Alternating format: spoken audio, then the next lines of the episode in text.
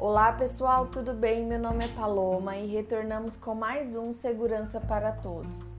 Como já dito anteriormente, o projeto de Segurança para Todos foi desenvolvido com o objetivo de trazer informações pertinentes do nosso cotidiano e que agreguem os nossos seguidores.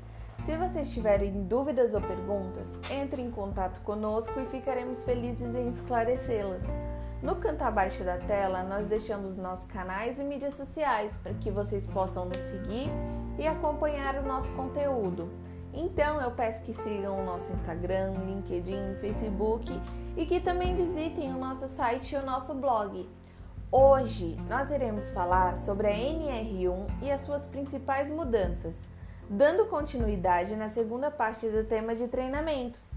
Se você ainda não ouviu o nosso primeiro podcast, eu te convido a ouvi-lo primeiro e depois voltar para esse daqui, tá bom? Bom, pessoal, no nosso último podcast nós paramos na parte que fala sobre outro item interessante adicionado nesta norma, que é a explicação do que é um treinamento periódico.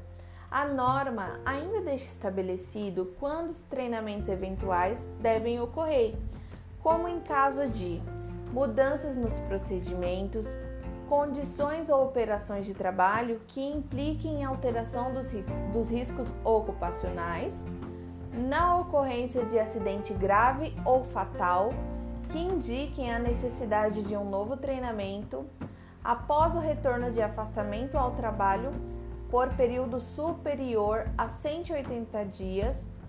Outros itens tratam sobre o tempo despendido em treinamentos previsto na NR é considerado como trabalho efetivo e deve ser remunerada.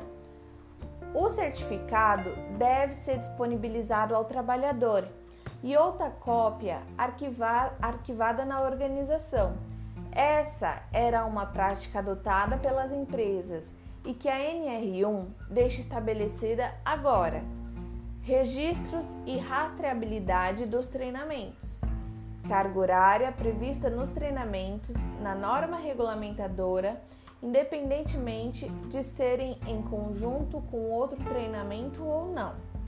O aproveitamento de conteúdos de treinamentos ministrados na mesma organização.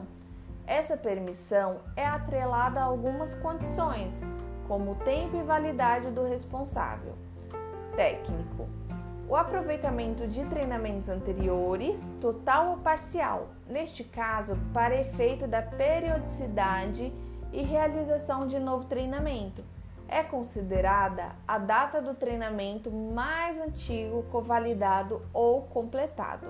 E por fim, pessoal, a mudança mais comentada são as regra, regras claras e objetivas sobre a modalidade de ensino à distância. Bom, pessoal, como eu havia falado, hoje nós iríamos finalizar sobre o tema de treinamentos. Eu espero que vocês tenham gostado e que tenha acrescentado conhecimento a vocês. O nosso próximo tema logo sairá em nosso site e nossas redes sociais. Então não se esqueçam de nos seguir e nos acompanhar, tá bom? Eu vejo vocês no nosso próximo podcast. Um grande beijo e até a próxima!